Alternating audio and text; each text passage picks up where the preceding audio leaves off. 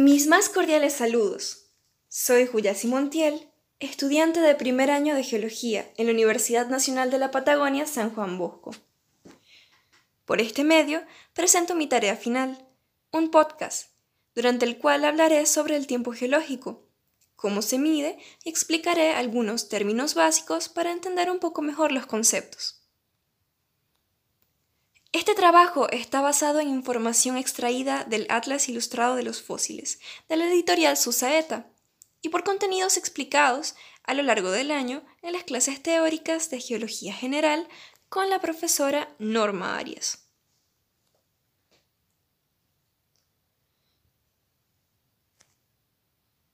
Sin más que esperar, comencemos.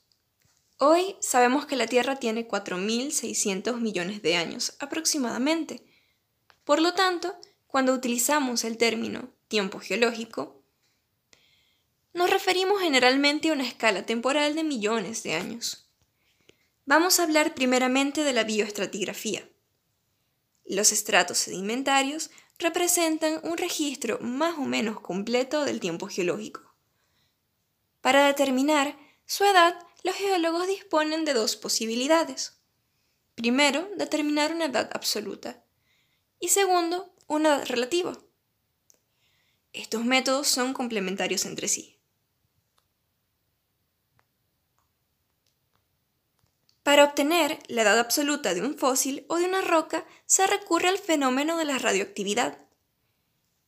La radioactividad es la propiedad que posee la materia de perder espontáneamente una parte de su masa emitiendo partículas o radiaciones electromagnéticas. El período es el tiempo necesario para que la mitad de los núcleos atómicos, es decir, la mitad de la masa del elemento considerado, se desintegre. El cálculo de las proporciones relativas entre el elemento inicial y los productos en emisión permite determinar la edad del cuerpo que los contiene. La radiocronología es el conjunto de métodos que utilizan los geólogos para datar el conjunto de rocas o minerales contenidos en ellas. Según la antigüedad del cuerpo que se requiere datar, se utilizan diferentes elementos radioactivos, o mejor dicho, sus isótopos, cuyo periodo suele ser más o menos largo. Así, para datar aguas de algunas decenas de años, como por ejemplo, recurrimos generalmente al isótopo tritio del elemento hidrógeno, cuyo periodo es 12.4 años. Para datar un vestigio arqueológico con menos de 50.000 años, se emplea el carbono 14, cuyo periodo es de 5.730 años. Y claro, para datar rocas con mucha más antigüedad, se utiliza el rubidio como un... Sí, el rubidio tiene un periodo de, de 50 millones de años nada más y nada menos. Su residuo es el estroncio, y las proporciones relativas de rubidio y estroncio nos acercan a la edad buscada. Los resultados tienen un margen de error de mm, el 10%. Por esto sabemos que esta, esta edad es ambiguamente llamada edad absoluta. Sin embargo, su verdadero nombre sería edad radiométrica.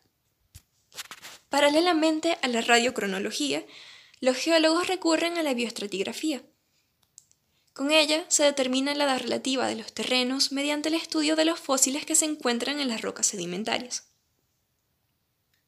En este caso, hablamos de un punto medio entre la ciencia de la Tierra y la ciencia de la vida ya que se considera la superposición y la continuidad de los estratos en conjunto con la sucesión de las especies, hablando tanto de la fauna como de la flora, en su evolución progresiva, sobre un área geográfica dada, la cual puede variar su tamaño en pequeñas regiones con especies endémicas de fósiles, como por el contrario, otros que se encuentran distribuidos en todo el mundo. Sabiendo que capas de la misma edad depositadas en un mismo medio, contienen los mismos fósiles, se determina la edad de un conjunto de capas geológicas por los fósiles que contienen. Estas divisiones poseen un fósil característico, en general uno cuya evolución fue rápida, que es fácil de determinar y de amplia distribución geográfica. Una escala cronológica bioestratigráfica se aplica a los cuerpos rocosos para determinar un periodo de más de 600 millones de años. Como por ejemplo, si decimos que encontramos graptolitos, estos claramente pertenecen al devónico y o al carbonífero. Así decimos que los nombres escogidos para las unidades cronológicas y estratigráficas son más o menos sugestivos, como por ejemplo el paleozoico, del griego paleo, que significa antiguo, y son de animal. Sería algo más o menos como el período de los animales más antiguos. U otro ejemplo, como el carbonífero, del griego carbo, que significa carbón, y ferre, producir sería periodo durante el cual se depositaron terrenos que contienen carbón.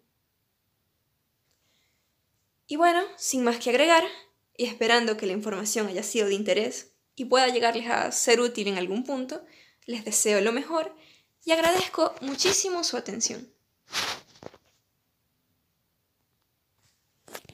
Y no te quedes atrás. Recuerda que puedes escuchar más podcasts como este en otros capítulos de Geología para Contar.